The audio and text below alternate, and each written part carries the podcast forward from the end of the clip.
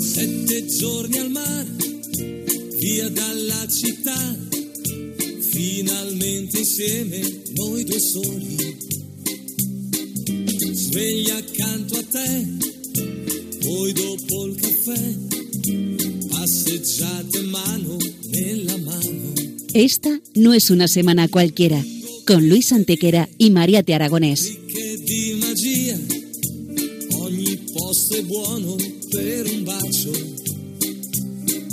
Hola a todos, bienvenidos una vez más al programa Esta no es una semana cualquiera en Radio María, con un servidor de ustedes Luis Antequera. y Mariate Aragonés.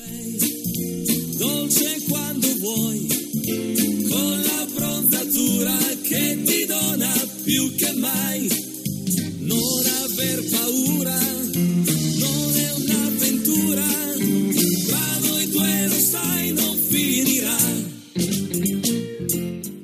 Luis, ¿qué semana nos ocupa hoy?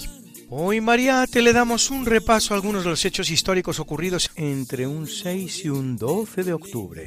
Una semana que no es una semana cualquiera, siete días, sette giorni, como dice nuestra sintonía, en los que han pasado a lo largo de la historia cosas que ni se imaginan nuestros oyentes, porque la historia es así, mejor y más fantástica que la más increíble de las fantasías. Comencemos pues.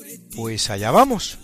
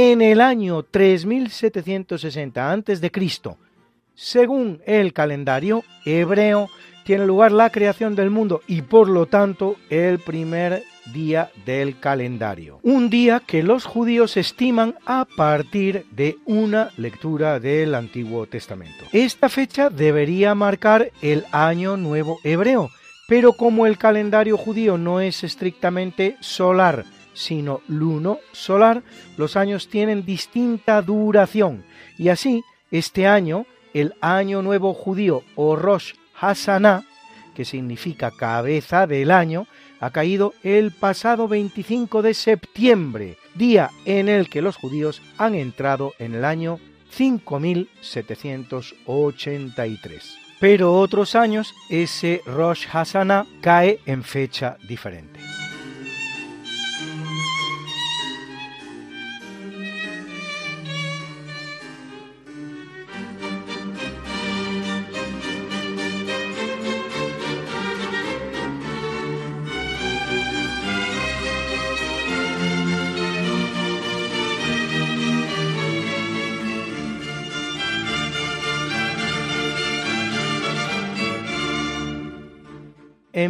En 1072, en Zamora, junto a las murallas de la ciudad, Bellido Dolfos asesina al rey Sancho el Fuerte.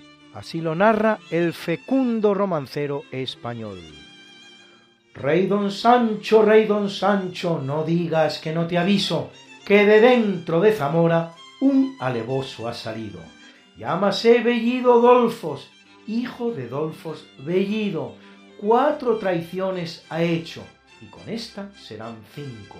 Si gran traidor fuera el padre, mayor traidor es el hijo. Gritos dan en el real, a don Sancho han malherido, muerto le ha Bellido Dolfos, gran traición ha cometido. Un tal Rodrigo Díaz de Vivar, más conocido como el Cid, hará jurar en Santa Gadea a su hermano Alfonso VI de León no tener nada que ver con el asesinato.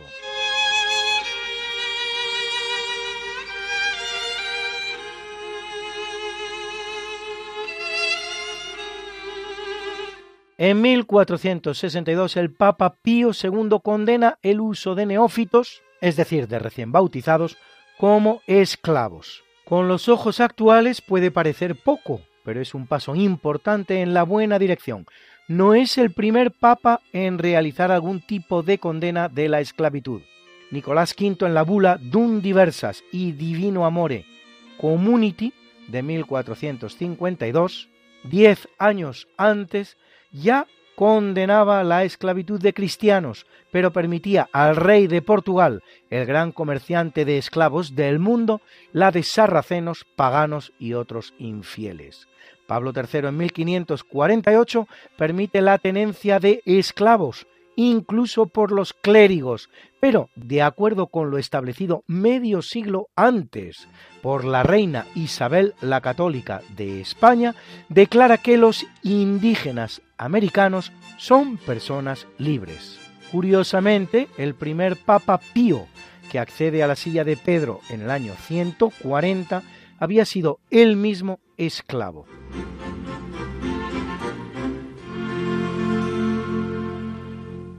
En 1571, en aguas del Golfo de Lepanto, actual Golfo de Corinto, en el Mar Jónico, se produce la famosa batalla de Lepanto entre la flota del Imperio Otomano y la Liga Santa, coalición que forman Roma, Venecia y sobre todo España, mandada por el marqués de Santa Cruz, don Álvaro de Bazán y don Juan de Austria, que obtiene una sonora e importantísima victoria.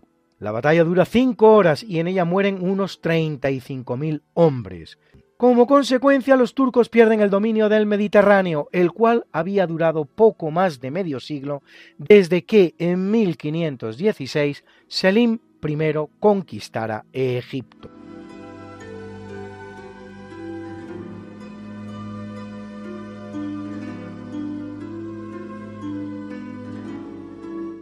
Capítulo siempre fecundo de la conquista, colonización y evangelización de América por los españoles, que va a permitir a los indígenas americanos el tránsito del neolítico al renacimiento en apenas dos generaciones, un tránsito que a los europeos había costado 7.000 enteros años, en 1530, en Venezuela, el explorador alemán Nicolás Federmann que explora la región a la búsqueda de oro en el ámbito de la concesión realizada por Carlos V a sus banqueros, los Fugger, descubre el reino Ayamán en la región de Caroana y continúa su expedición a la búsqueda de El Dorado, la legendaria ciudad de oro que nunca aparecerá, pero anima tantas exploraciones de la máxima importancia. Y en 1542, en California, el explorador español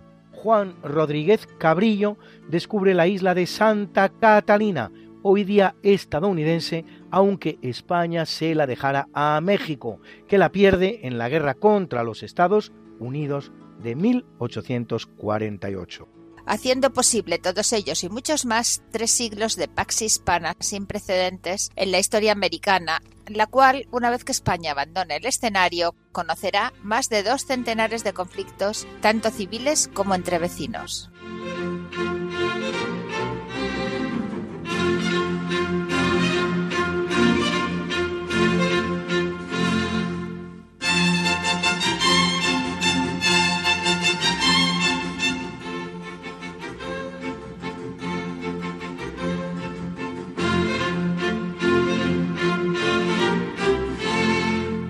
Y así llegamos a 1582, en que la fecha no existe.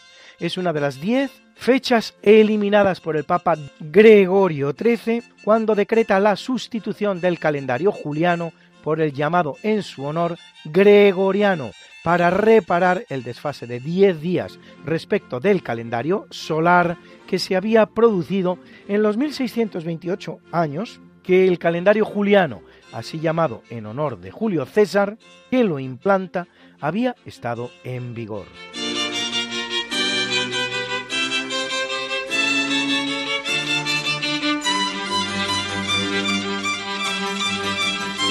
En 1649, el rey de España, Felipe IV, se casa con su sobrina, la archiduquesa Mariana de Austria, hija del emperador Fernando III. Es su segunda esposa después de Isabel de Francia y madre y también regente del que será el sucesor de Felipe IV, el rey Carlos II, de muy mala prensa, pero un buen rey después de todo y no les quepa a ustedes duda el gran señor del mundo en su época, con mucho mayor poder que cualquiera de los reyes que le son contemporáneos. Mariana dará a Felipe IV cinco hijos más, además de Carlos, pero salvo este y María Teresa, ninguno superará los tres años de edad. Era el maleficio de la época.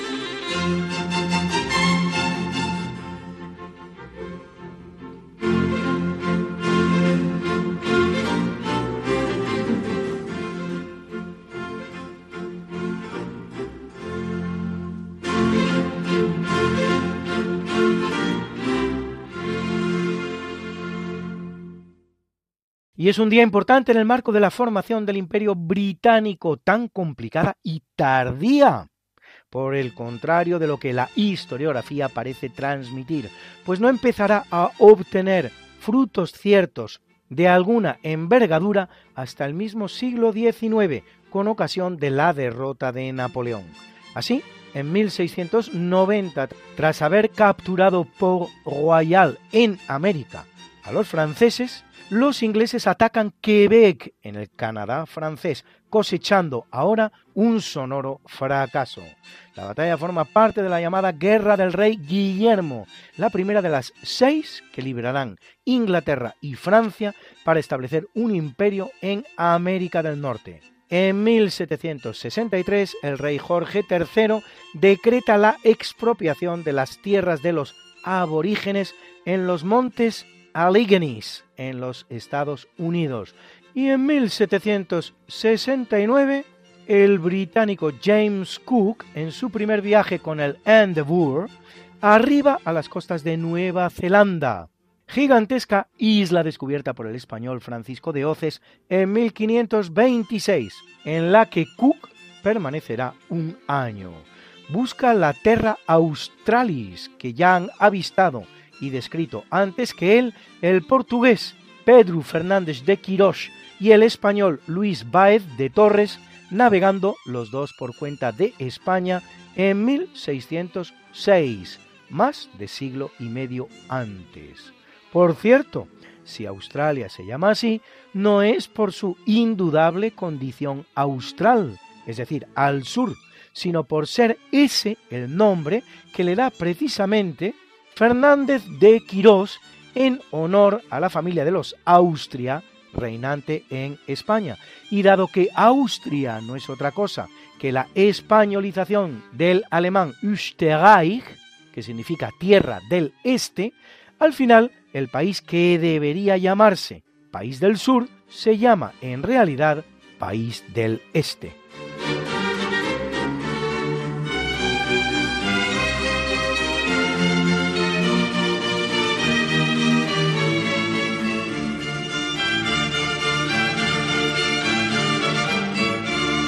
En 1796, en los estertores del dominio mundial de España, el rey Carlos IV declara la guerra a Gran Bretaña. La guerra durará seis años y tras una serie de batallas de desigual desenlace, entre las cuales la extraordinaria defensa que de Tenerife hace el general Antonio Gutiérrez de Otero frente al almirante inglés Horatius Nelson, al que le vuela un brazo, terminará con la paz de Amiens, que para España no tiene consecuencias negativas, pero que representa el auténtico comienzo de su decadencia. Ese que tantos historiadores, la verdadera mayoría, tantísimos de ellos españoles, se apresuran a anticipar uno, dos y hasta tres siglos antes.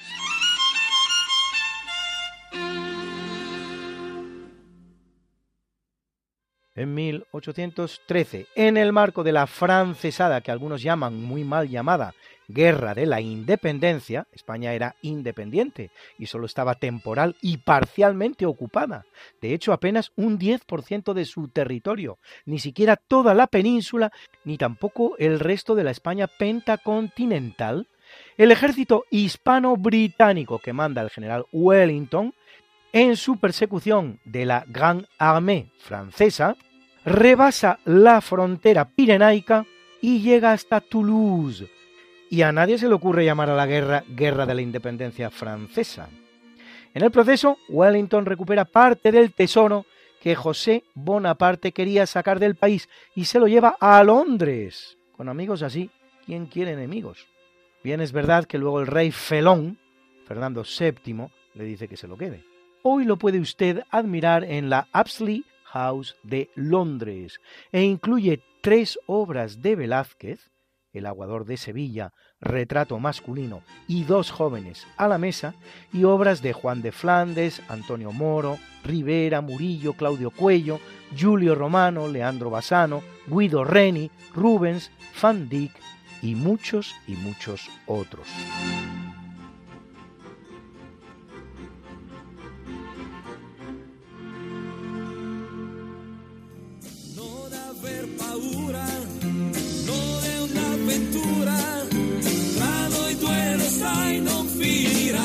Esta no es... Una semana cualquiera. Con Mariate Aragonés y Luis Antequera. La historia como es. Y no como nos gustaría que fuera.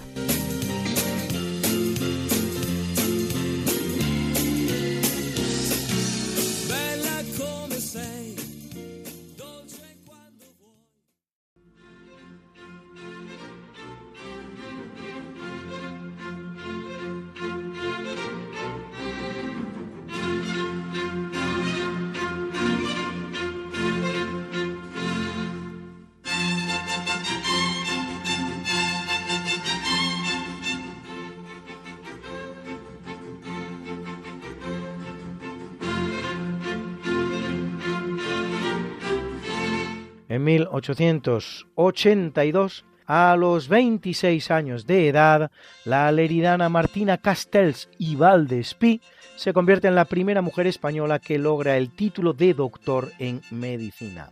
Una vez licenciada, será también la segunda mujer en alcanzar el doctorado, pocos días antes que Dolores Aleu, aunque más de un siglo después que María Isidra de Guzmán y de la Cerda, doctorada en la Facultad de Artes y Letras Humanas por la Universidad de Alcalá en 1785. Martina se especializará en pediatría, trabajando en el Hospital Militar y en el Instituto Pere Mata de la ciudad de Reus.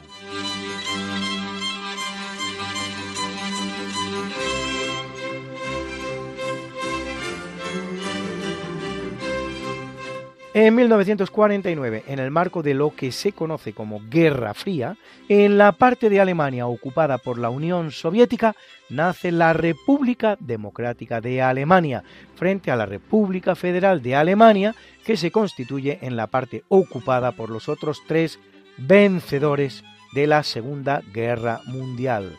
Estados Unidos, Reino Unido y Francia. Aún habrán de pasar 12 años para que el 13 de agosto de 1961 empiece a construirse el muro de Berlín, que divide inexorablemente la capital alemana, Berlín, igualmente repartida entre los cuatro vencedores en una sección soviético-comunista y otra sección democrático-occidental, imposibilitando el tráfico de personas y bienes entre uno y otro sector de Berlín.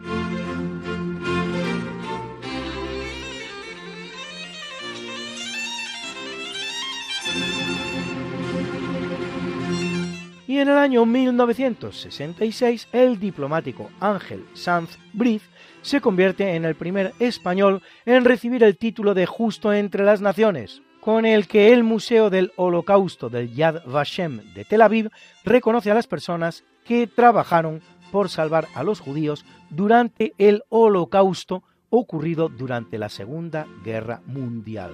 La historiografía oficial española actual lucha denodadamente por hacernos creer que Sanz Briz actuó a espaldas del régimen franquista para salvar a los 5.200 judíos que a través de la embajada húngara que regentaba encontraron su salvación refugiados en el edificio que con cargo a fondos públicos alquiló la embajada española en Budapest.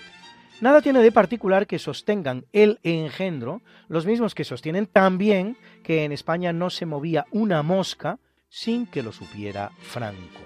Pero ninguno de los historiadores especializados en el tema, el judío Haim Avni, el alemán Bernd Rota o últimamente el español Arcadi Espada, también, ninguno de ellos precisamente franquista, dan la menor credibilidad al disparate histórico.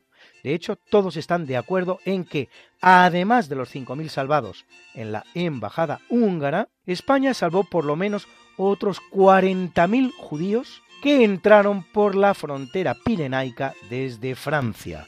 El propio Sanz Briz en 1964 declaraba que Franco, después del derrocamiento de Horthy, el dictador húngaro filofascista derribado en 1944, le había encargado a través del Ministerio de Asuntos Exteriores que regentaba entonces José Félix Lequerica salvar a tantos judíos como fuese posible, como confirma el telegrama hallado por Arcadi Espada en los archivos del Ministerio de Asuntos Exteriores y dirigido al diplomático español fechado el 20 de octubre de 1944.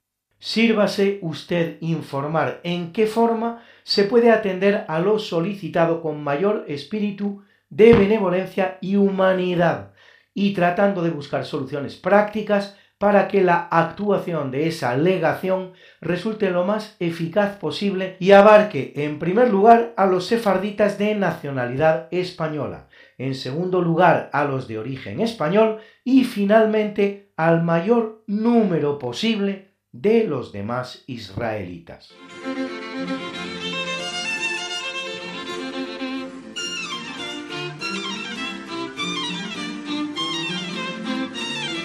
En 1985, cuatro terroristas palestinos secuestran en las costas egipcias el Aquile Lauro, crucero italiano dedicado al turismo. Exigen la liberación de 50 militantes palestinos encarcelados en Israel. Como muestra de determinación, arrojan por la borda en su silla de ruedas a un judío estadounidense de edad avanzada, Leon Klinghoffer, el cual fallece. Dos días más tarde se rinden a las autoridades egipcias a cambio de su libertad, pero tres días después, fuerzas especiales de la Marina norteamericana interceptan el avión en el que viajaban y le obligan a aterrizar en Sicilia, donde son capturados por soldados italianos y norteamericanos, quedando bajo custodia de Italia, donde serán juzgados y condenados a penas de hasta 30 años.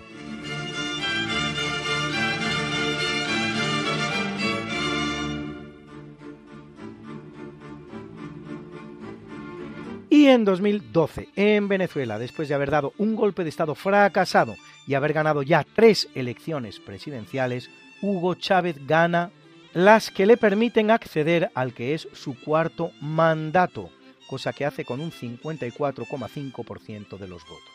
Durante el mismo se produce su muerte por cáncer, siendo sucedido en la más alta magistratura de la nación y de manera manifiestamente anticonstitucional por Nicolás Maduro, que aún permanece en ella. 23 años, pues, de comunismo en Venezuela, que han llevado el país a la miseria y a la tristeza, con un éxodo demográfico que cabe cifrar en 7 millones ya, más de una quinta parte de la población venezolana, la cual además, y para desgracia del país, constituye la parte de ella con mejor formación para trabajar y ayudar a la prosperidad de la nación.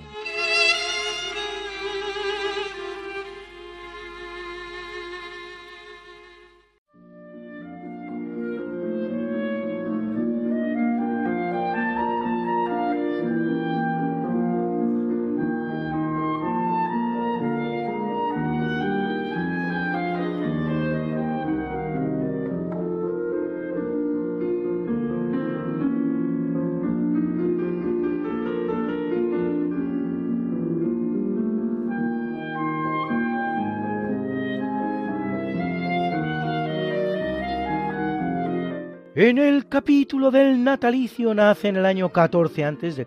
Nerón Claudio Druso, más conocido como Druso el Joven, político y general romano perteneciente a la dinastía Julio Claudia. Hijo del emperador Tiberio, tras sofocar una revuelta militar en Panonia, es elegido cónsul y luego gobernador en el Ilírico, sobrepasado por su primo germánico en la línea de sucesión al imperio, por el gran prestigio de este entre los soldados, la muerte de Germánico en el año 19 después de Cristo lo devuelve a la primera línea en la sucesión, posición que atraerá hacia él las miras del ambicioso prefecto del pretorio Sejano, el cual lo asesina en 23 después de Cristo, cuando tiene 37 años de edad.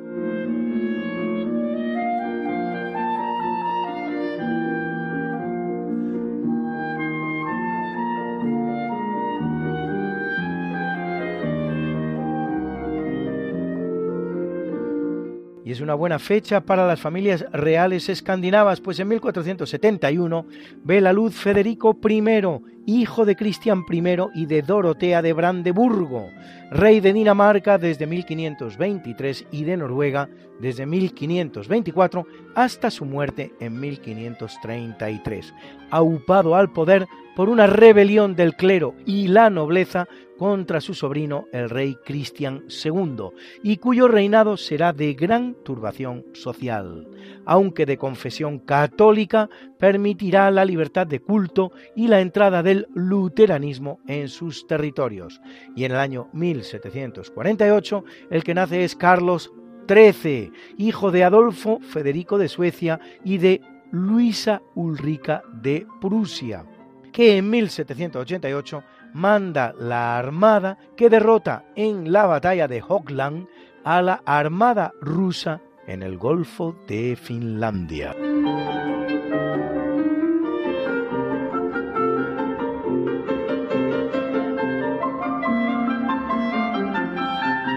Y es un buen día para los grandes pintores italianos porque en 1675 viene al mundo Rosalba Carriera, gran pintora al pastel, que empieza pintando miniaturas para las cajitas de rapé, el tabaco de la época, para pasar al retrato al pastel, pintando a personajes de la importancia de un Maximiliano II de Baviera, un Federico IV de Dinamarca o un Augusto el Fuerte de Sajonia. Y en 1697 lo hace Giovanni Antonio Canal, más conocido como Canaletto pintor italiano famoso por sus paisajes urbanos de Venecia o de Roma, dentro del nuevo género de la veduta o vista, como por ejemplo las siete obras que cuelgan de las paredes del Thyssen-Bornemisza de Madrid, entre las cuales una inigualable y maravillosa vista de la Plaza de San Marcos de Venecia.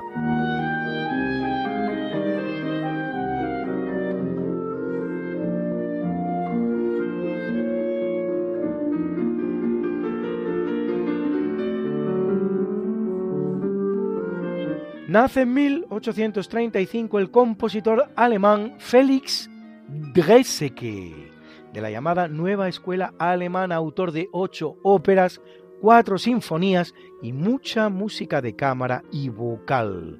Hoy su sonata para clarinete y piano en si mayor, opus 38, acompaña este natalicio.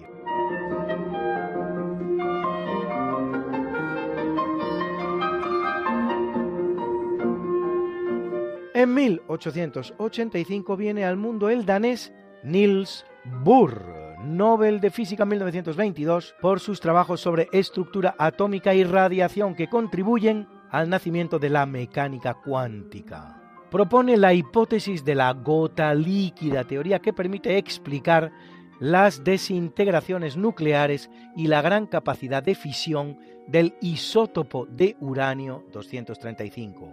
Su hijo, Aage Niels Bohr, obtendrá igualmente el Nobel de Física, este en el año 1975 por sus trabajos sobre la descripción de la estructura asimétrica del núcleo del átomo.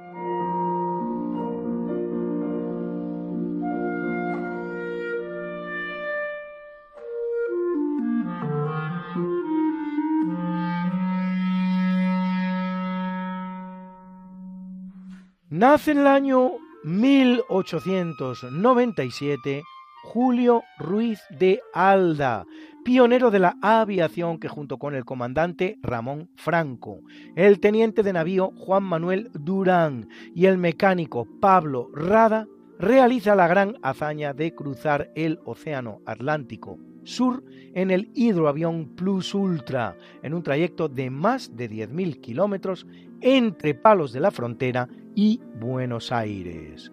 Ruiz de Alda será fusilado el 22 de agosto de 1936 tras ser arbitrariamente encerrado en la cárcel modelo de Madrid, como tantos otros clérigos, militares y derechistas, sin juicio previo por un comando de milicianos republicanos.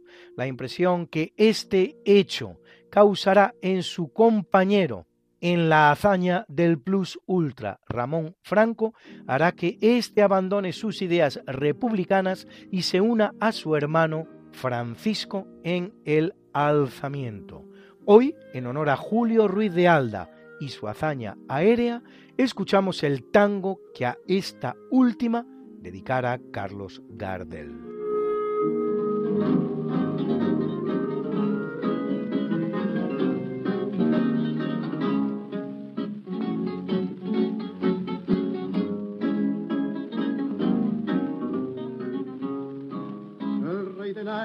tendió sus alas y fue radiando como el sol que al mundo baña con la proeza de cuatro hispanos que son un timbre más de gloria para España. Salió el plus ultra con raudo bueno, mirando al cielo rumbo a la ciudad del Plata. El orbe entero se ha estremecido y el entusiasmo en todas partes se desata desde Palo el águila vuela y a Colón con su gran carabela recuerda con tal emoción la hazaña que agita todo el corazón. Franco y Franco y de alta los geniales, los tres Conradas son inmortales. Los españoles van con razón cantando al ver el galardón de su nación y cantarán con todas las naciones, entrelazando los corazones. Y en tal clamor surge un tango argentino que dice a España, madre patria de mi amor.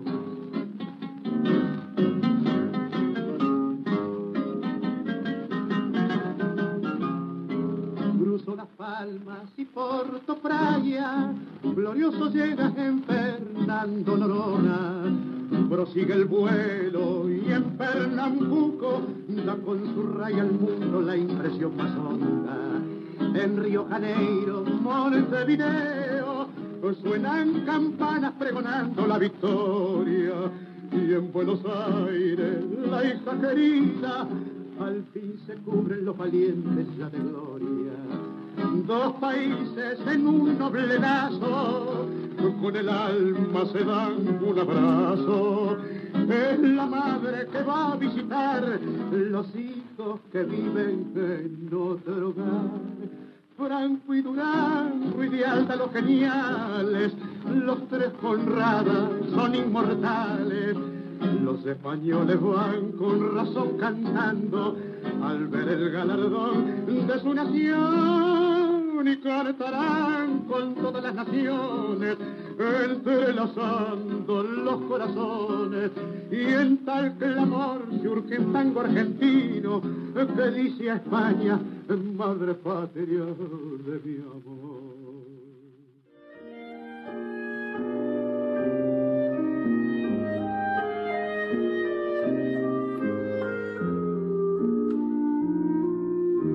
Nace en 1900 Heinrich Himmler, dirigente nazi alemán, Reichsführer de las Schutzstaffel, las temidas SS, que cabe traducir como Escuadrón de Protección, organización policial y de seguridad al servicio de Adolf Hitler y del Partido Nacional Socialista Obrero Alemán encargadas de ejecutar la política racial nazi y de gestionar los campos de concentración y de exterminio. Verdadero número 3, Heinrich Himmler del aparato nacional socialista tras el propio Adolf Hitler y Hermann Göring. Encontrado por los británicos, no será juzgado en Nuremberg por conseguir suicidarse previamente el 23 de mayo de 1945.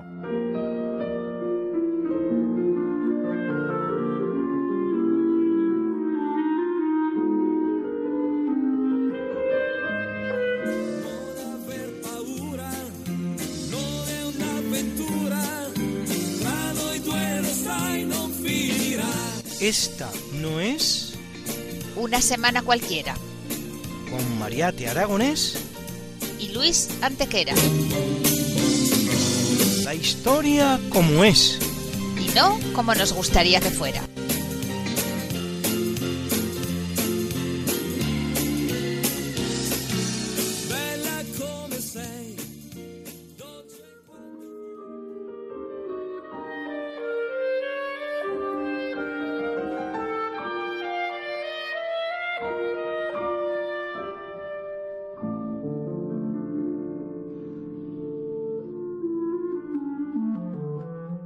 Nace en 1939 el hilarante actor, humorista, director teatral, escritor y dramaturgo argentino Enrique Pinti, artísticamente conocido como Pinti, precursor desde el año 1939 del género que se da en llamar stand-up comedy, o en español, monólogos, en el que un cómico improvisa de pie y ante el público un texto ingenioso o chistoso en el que puede incluso interactuar con el público de manera más o menos breve, género que en Argentina es muy aceptado y conoce importantes realizaciones.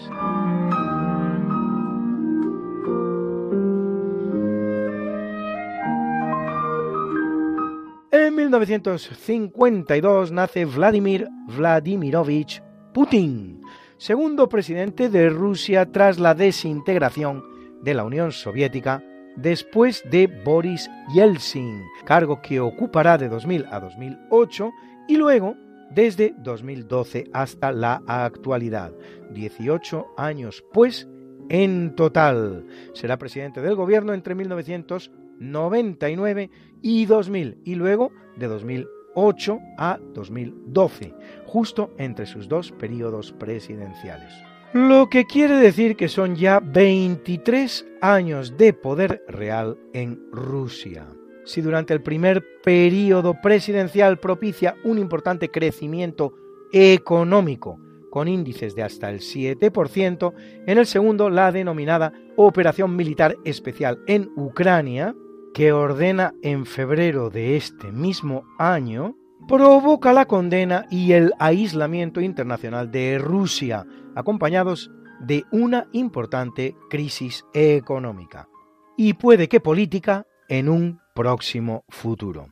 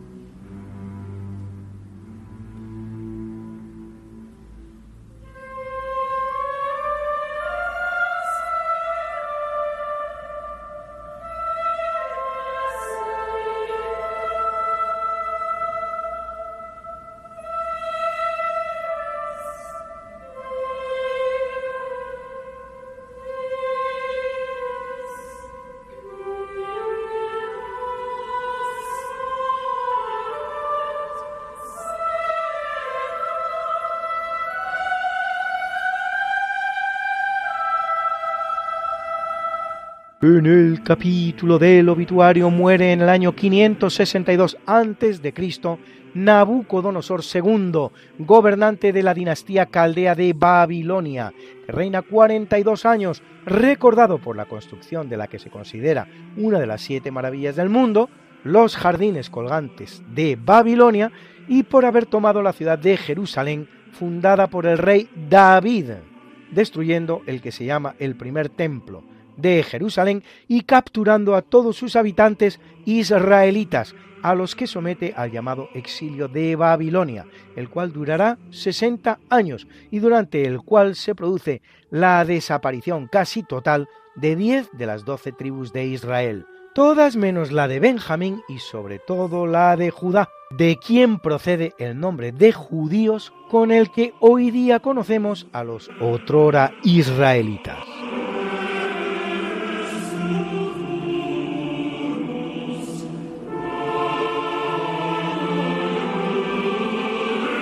Abandona el mundo en 336 Marcos de Ostia, más conocido como Marcos, trigésimo cuarto papa de la Iglesia Católica, único del nombre, razón por la que no lleva numeral, que apenas reina nueve meses y medio.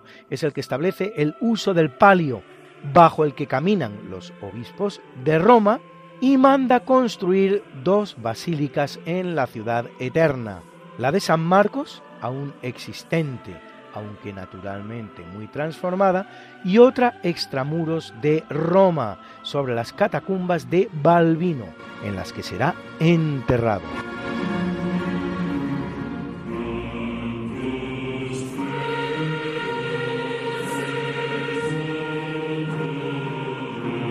En 1849, por causas no concretadas, pero probablemente relacionadas con el consumo de drogas y alcohol, muere Edgar Allan Poe, escritor y poeta romántico estadounidense, gran maestro del relato corto y autor de obras como El Cuervo, El manuscrito hallado en una botella o Los crímenes de la calle Morgue.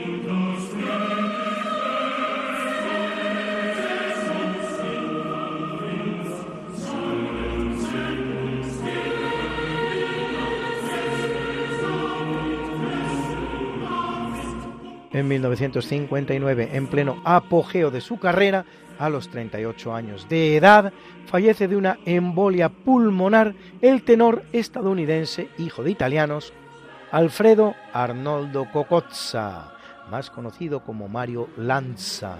Lo escuchamos cantando el magnífico solo Vesti la giubba, ponte la chaqueta de la ópera I Pagliacci. Vesti la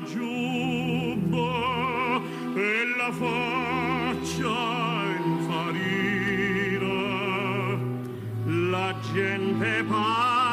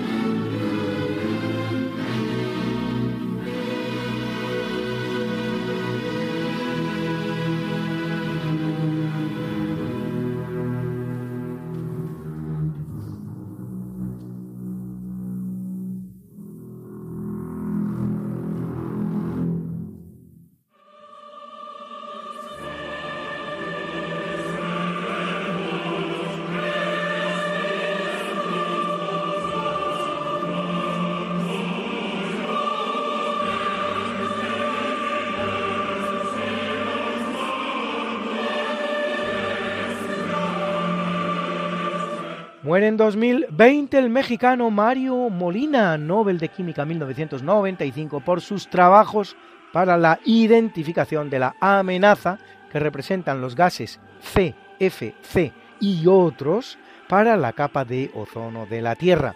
Un problema, por cierto, que, según nos dijeron, no se podría resolver en menos de un milenio y que, sin embargo, está prácticamente resuelto ya. Así se divierten los medios en amedrentar a la humanidad. Cabe preguntarse, ¿pagados por quién y con qué finalidad? Como ocurre también hoy con tantos otros temas que constituyen el verdadero monotema de los telediarios.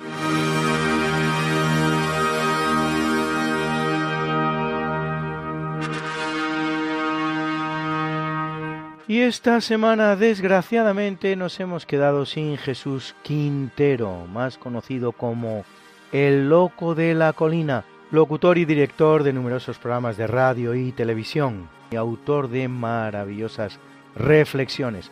Hoy le recordamos con esta absolutamente genial.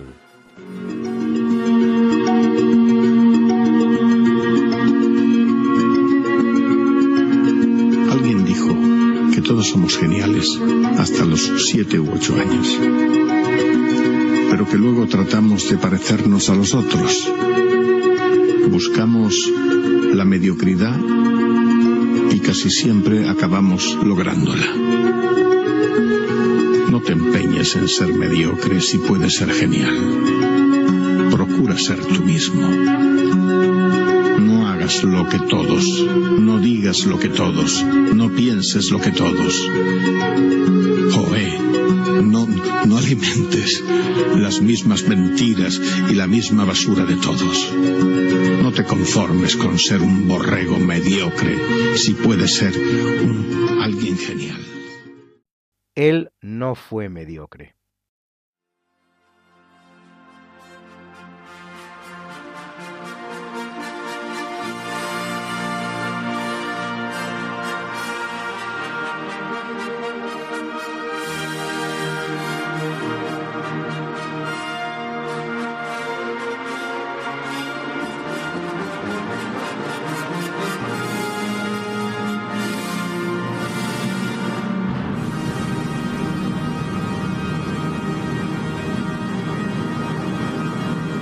Y hoy Alberto Hernández nos hace pasar un ratito con el cardenal González de Mena y Roelas.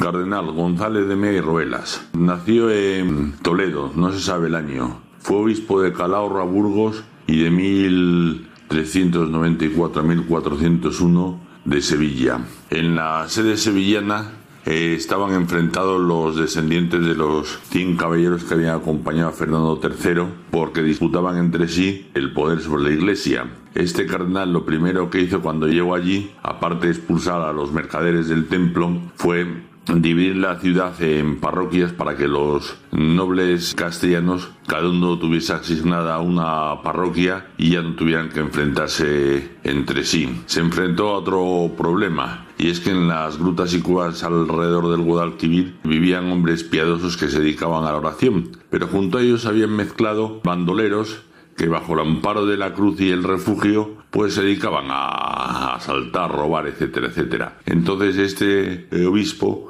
cogió y, era seguidor de la Orden de San Bruno y entonces decidió que todos estos eremitas viviesen en comunidad en una abadía bajo la orden de un abad y así filtrar a los eremitas de los delincuentes. Para eso propuso crear la Cartuja de Sevilla.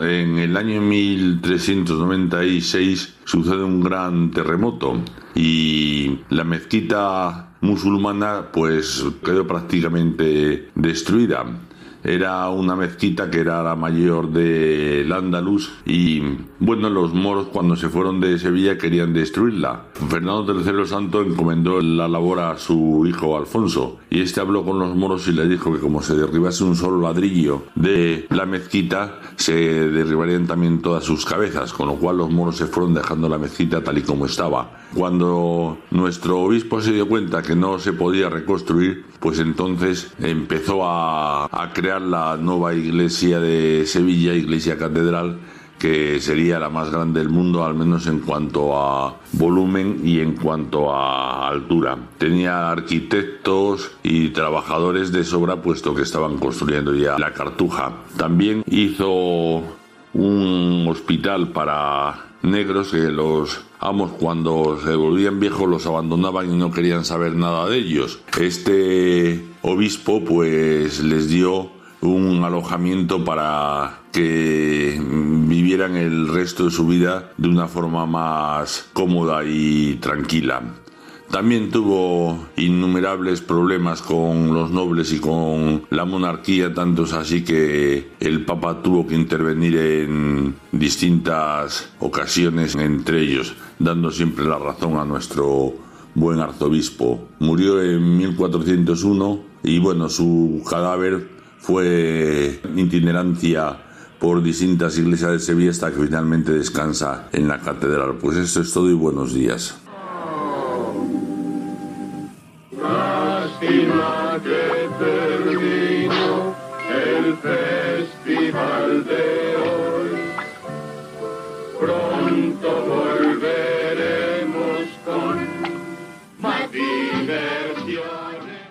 Y sí amigos, una vez más ha vuelto a ocurrir. Este programa se acaba, se termina. Esperamos que hayan pasado un ratito divertido con nosotros aprendiendo mucha historia, porque ya lo saben, quizás la más grande lección de la historia es que nadie aprendió las lecciones de la historia.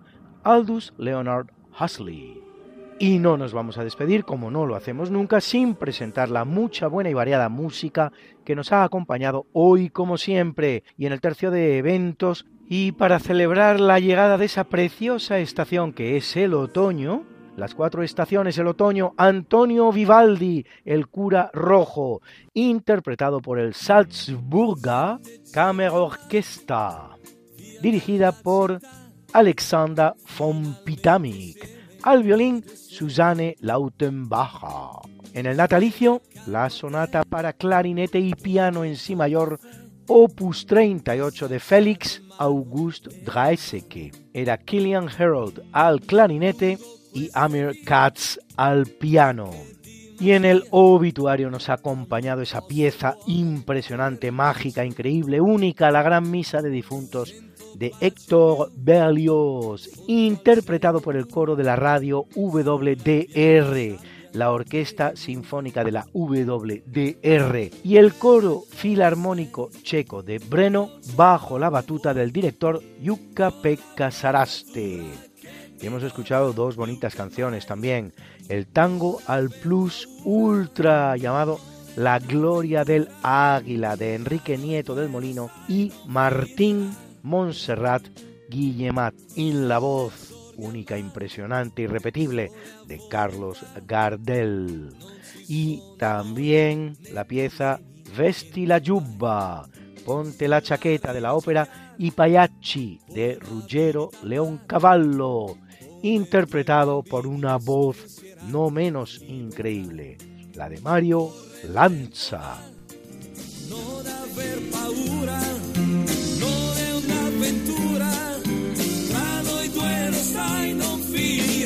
Esta no es una semana cualquiera, a que teníamos razón. La historia, ¿cómo es? Y no como nos gustaría que fuera. Hasta el próximo programa. Se despiden de ti. Mariate Aragonés. Y Luis Antequera. Pero yo te veo muy pronto en el programa de Javier Ángel Ramírez, Diálogos con la Ciencia, el jueves a las 12 de la noche, o lo que es lo mismo, el viernes a las 0 horas, con nuevos episodios de nuestra apasionante historia. No te lo pierdas.